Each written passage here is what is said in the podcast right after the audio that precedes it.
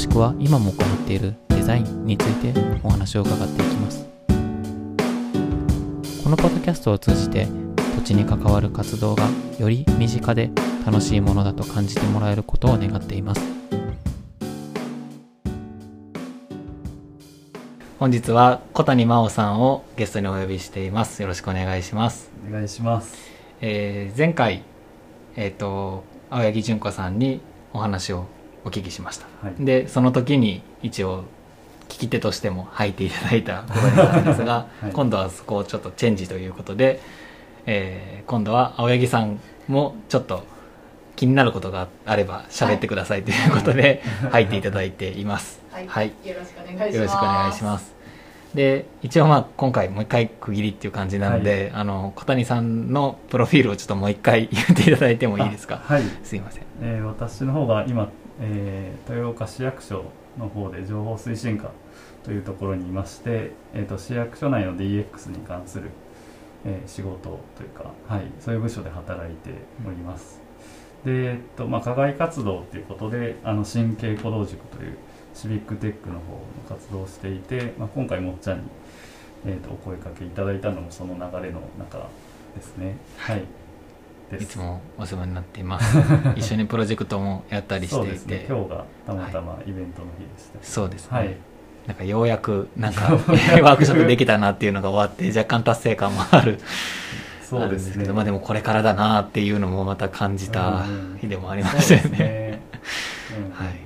まああのそうですね。僕はあのもっちゃんと豊岡では呼ばれていまして、えー初めはまあその市役所のなんていうかお仕事でご一緒したところから始まったんですけどまあ僕は結局そのプロジェクトというかそこのプロジェクトがすごく続いてるわけではなく、どちらかというとその神経鼓動塾というところであの、まあ、いろいろ面白いことをやりましょうよって話で一緒に本当によくこれが続いてるなっていう気もするんですけど あの一緒に勉強させていただいている、はい、そう方です。はい。はい、でえっ、と、まあ、本日小谷さんもともとずっとお話聞きたいなと思ってたんですけど、まあ、まさに僕はその行政とデザインっていうのを、まあ、研究のテーマの一つの大きなところで掲げているので、えーまあ、デザインにそういうイラストみたいな分野でのデザインにも興味を持たれておりしかも社会学のバックグラウンドがある方で、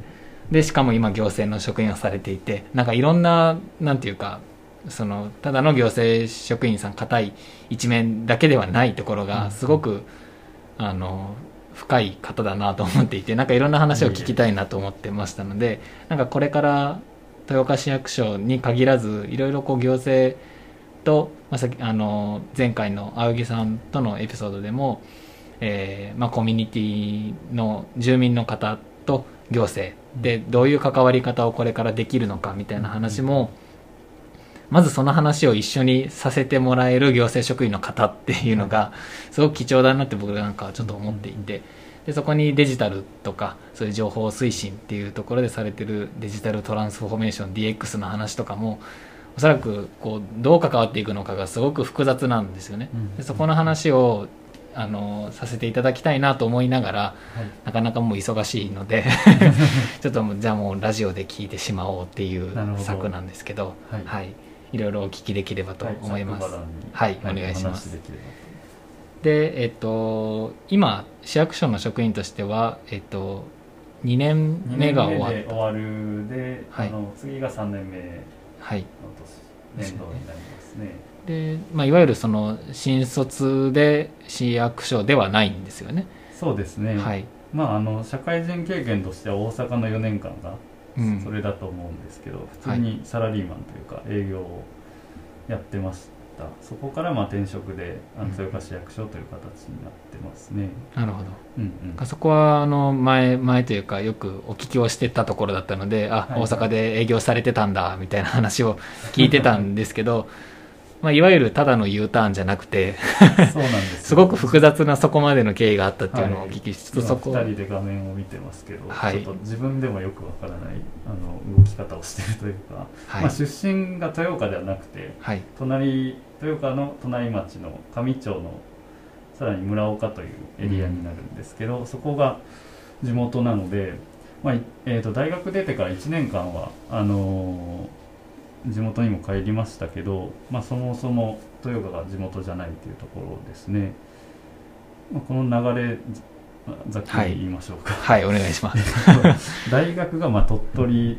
なので隣の県ですね。鳥取の大学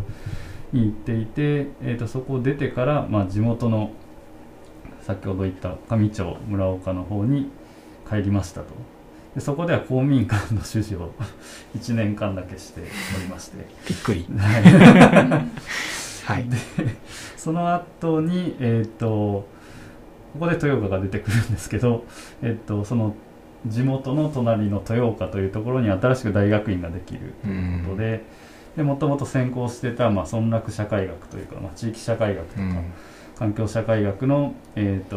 もともと入ってたゼミの先生の、まあ、同僚の方が来られるということで で、まあ、新しくできた大学院に入るために豊岡に来ましたと。うん。でここではまあ大学院の修士だけだったの2年間豊岡で住んでいてでその後に大阪に就職で出ると。ちょっとわからないですよね多分。すごいですね本当に。言葉で言ってたまあ まあなんかいろんなところに行ってる。面白いぐるぐるしてるみたいな感じで、まあ、大阪では4年間放送容器の営業って書いてますけど、はい。まあお弁当の容うん。器を販売する営業をしてまして、まあ、百貨店とかあの駅とか、まあ、京都駅とかもよく行ってましたけどそういうところに販売されてるお弁当とかお菓子の容器を、えー、と営業して回るという仕事を4年間しましてで2020年になってえっ、とまあ転職で豊岡市役所に入るという経歴です。いやー面い。白い。面白い方が行政職員で豊岡に戻ってきたっていう。なので J ターンみたいなことをさっき言ってましたけど。新しく生まれますね。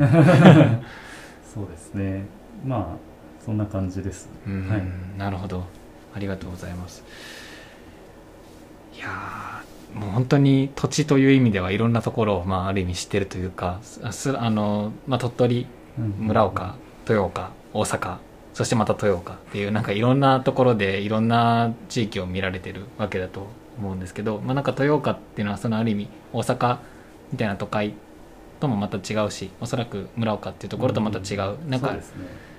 ある意味そういう意味では中間でもあるようなうん規模感のところでもあるのかなという気はしますしなんかこう今後増えていく D- DX みたいな話がどういうふうにこれからこの豊岡ではこう実験されていくのかみたいなところも気になるところかなというふうには思うんですが、まあ、今回はその土地ベースで話を聞いていくということでその鳥取ですね、初めの村落社会学を学ばれてた大学時代のお話を聞いていこうかなと思います。でまあここはまさにその先ほども民族学的な話というか、はいはいはい。あのそのまあ世界日本でいろんなことが起きてる中で社会がどういうふうになってるのかっていう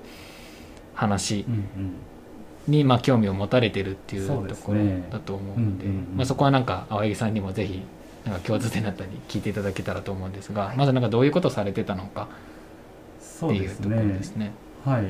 まああの前回あの登場いただいた青柳さんの方とも結構バックグラウンド的には近い分野というか、うん。私の方もまあ聞き書きとかあの、えー青柳さんの話でもありましたけど例えばなんかそのすごい過過疎の村というかはい。山奥の村の中に入っていってそこに住んでる人たちの話をもう徹底的に聞いたりとかうん。実際に農作業されているところに伺って一緒に作業をしながら話を聞くみたいうなん。ことをしていてでそれをまあ例えばレポートとか、まあ、論文の中でもそうなんですけどもそれをまあテキストにこう書いあの実際の語りの部分と自分の考察とか考えたことをテキストに書いていくみたいなことをひたすら繰り返す。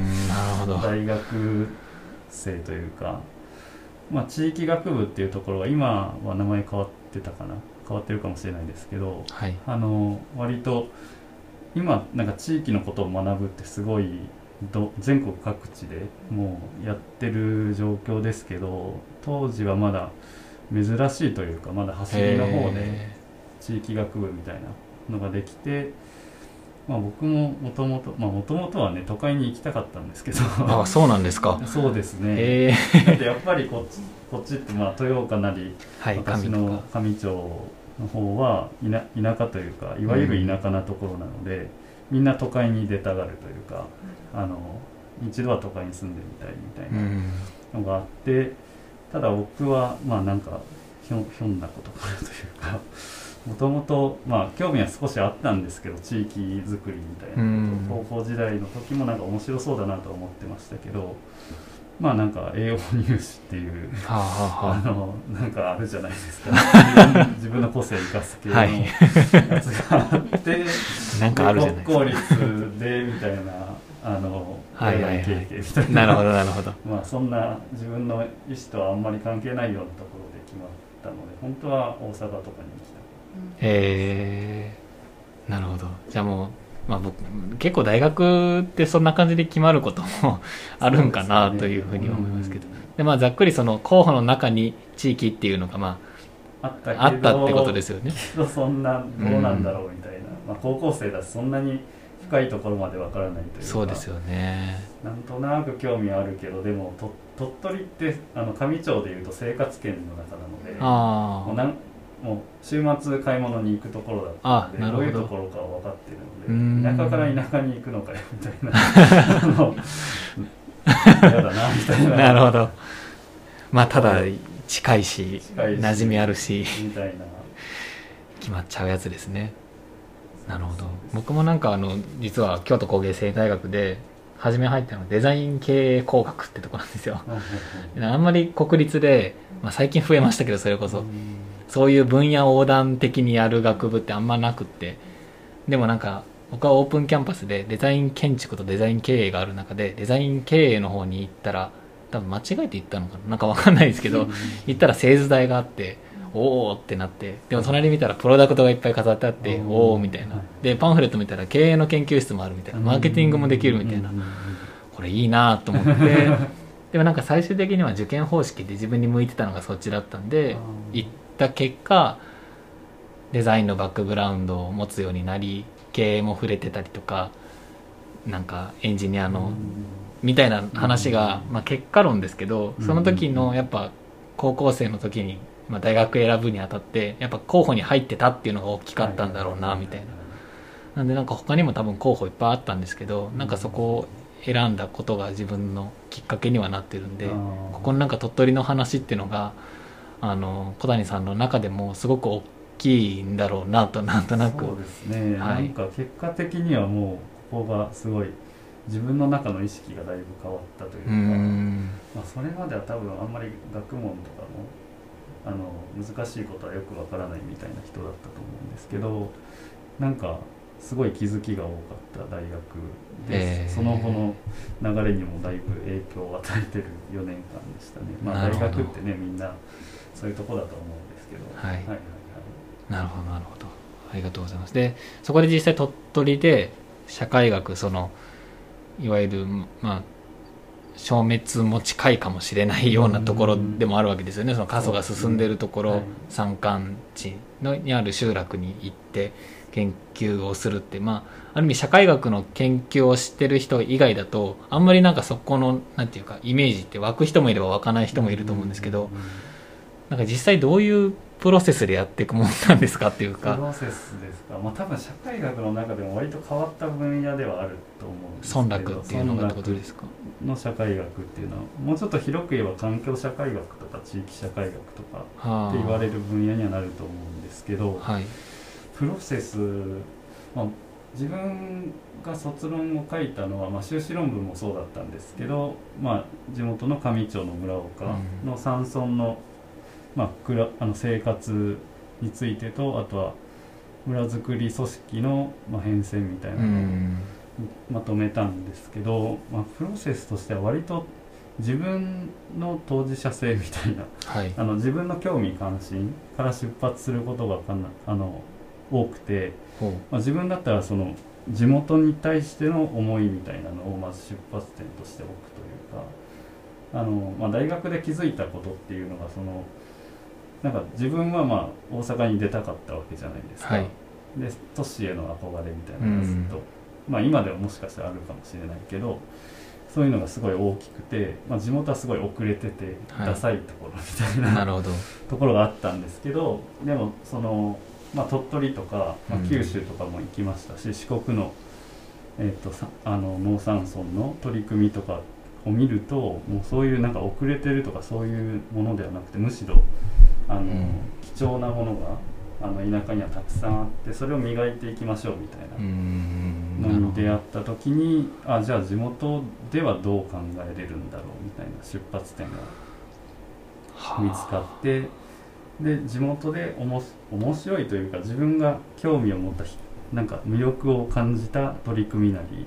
地域っていうのをまあ調べていくっていうフェーズにうん。移っていくんですよ。ああなるほど初めが、まあ、そこからは多分おそらくいわゆる調査手法みたいなものを例えば大学で学ばれたやつをはい。うまく使いながらそうですね。っていうことだと思うんだけど、そうですね、はい。まあ、同時になんか関連する文献とかを読みながらうん。論,、まあ、論理構成というかはい。な何を自分は魅力だと感じてるんだろうっていうことはあ。をフレームを作っていくというか。あ。例えば僕の卒論だと、まあ、移住者当時すごいさ3.11の直後ということもあって、大量に田舎の方にはその都市部から移住者が増えたわけなんですけどあまあ、そういう研究も社会学の中にあってまあその中であの自分はその村岡の山村に移住してきた夫婦をの話を書くんですけども そういう夫婦の動きがどういう流れに位置づけられるのかなみたいなことを考えたりとか、あなるほど。はい外部要因がどうでとか、はい、なんでかなりヒアリングは詳しくするといううか、ん。それこそその人の生い立ちからはい。で夫婦で帰ってくるということで、まあ、結婚されるまでの流れとか。でそこでどういう意識変換というか、まあ、東京から帰ってこられた夫婦の話だったので、はい。まあ、東京にいた時の話。なるほど。どういう仕事をしてて、うん。どういうライフスタイルだったのかみたいなのを事細かく聞いていってで3.11が起きました。うん。っていうところの転換点だとかどういうところで地元に目が向いていくうのかとか、ん。で帰ってきた後にもどういうライフスタイルになっていくうのかみたいなことをん。なるほど。はい、あのもう聞いていく 聞いて記述していくっていうのがまあそのそんな社会学全般がそうかは分からないんですけどはい。あのうちの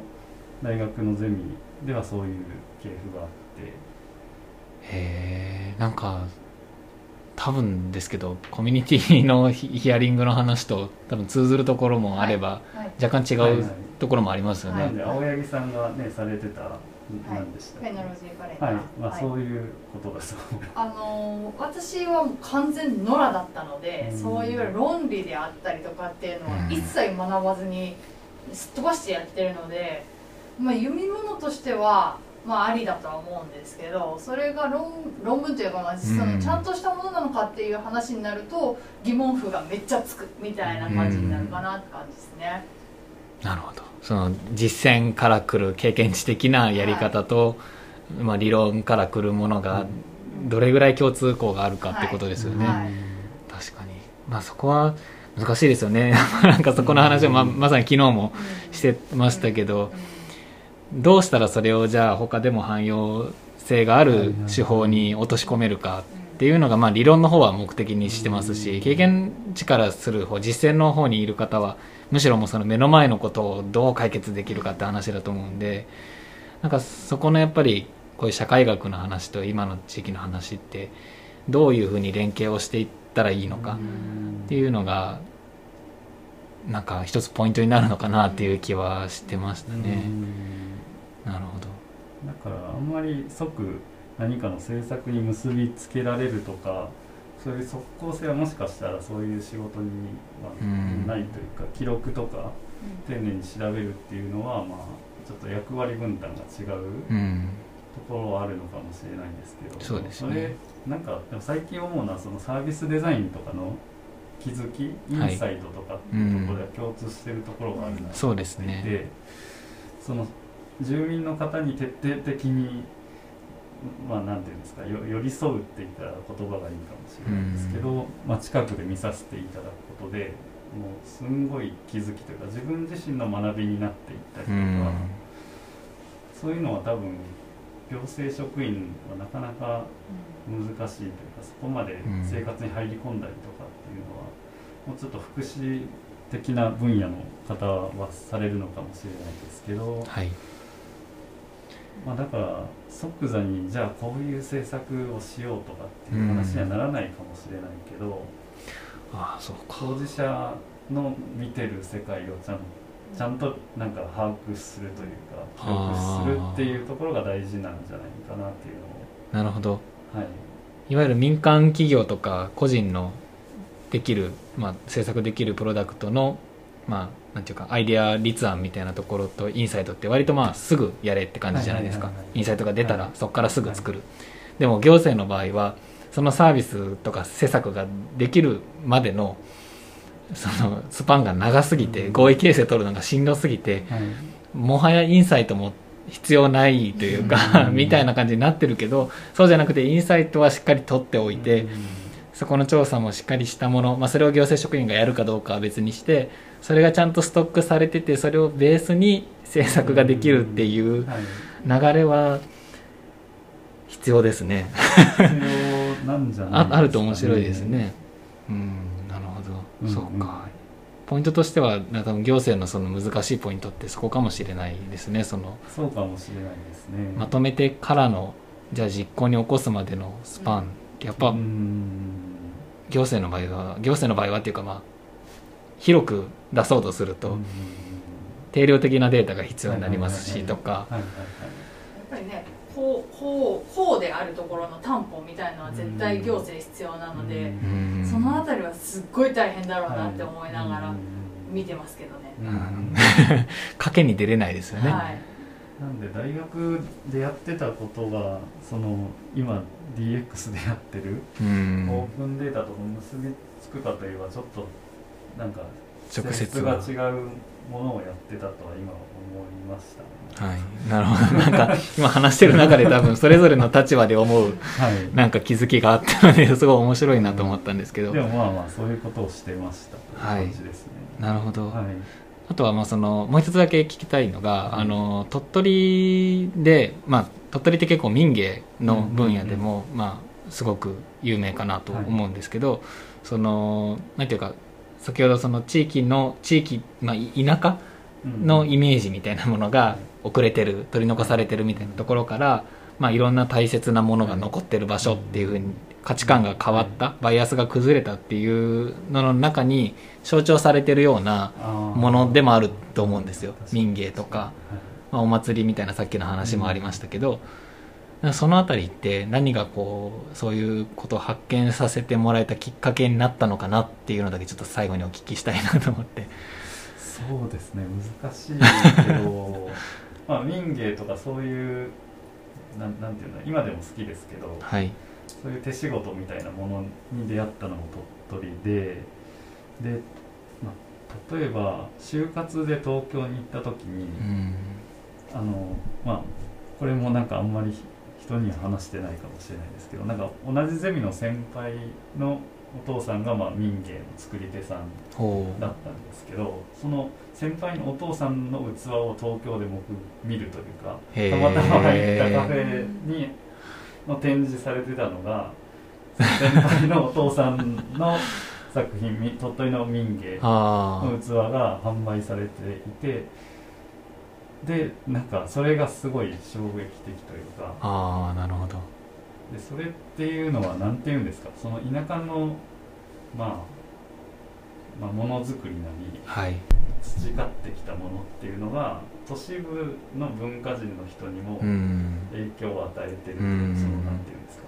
なんて言えばいいんだろう。僕が 憧れてた都会に行くと、実はあその鳥取なり地元のものが受けてるじゃんみたいな そのなんなんなんていうんだろう。なんて言うんですかね。行ってみなんかでもそういう気づきってよくありますよね、はいはいはい。なんか豊岡市の前の市長もそういうことを言われてる人でなんか深く掘っていくと下でつながってるんだみたいな話をされてたんですけど、まあ、そういう体験。なるほど。見えてる部分が、まあ、違うだけで実はそのつながってる部分が一緒だったっていうところが、まあ東京に行って気づいたこっちのこっちのっていうか鳥取のですね。なんでそれは、ううん。んそういうところからまあ地元真上町の方にも目が向いていくみたいな、うん。まあ、豊岡なりそういうところに目が向いていくきっかけだったのですごい鳥取は大きかったんですよね。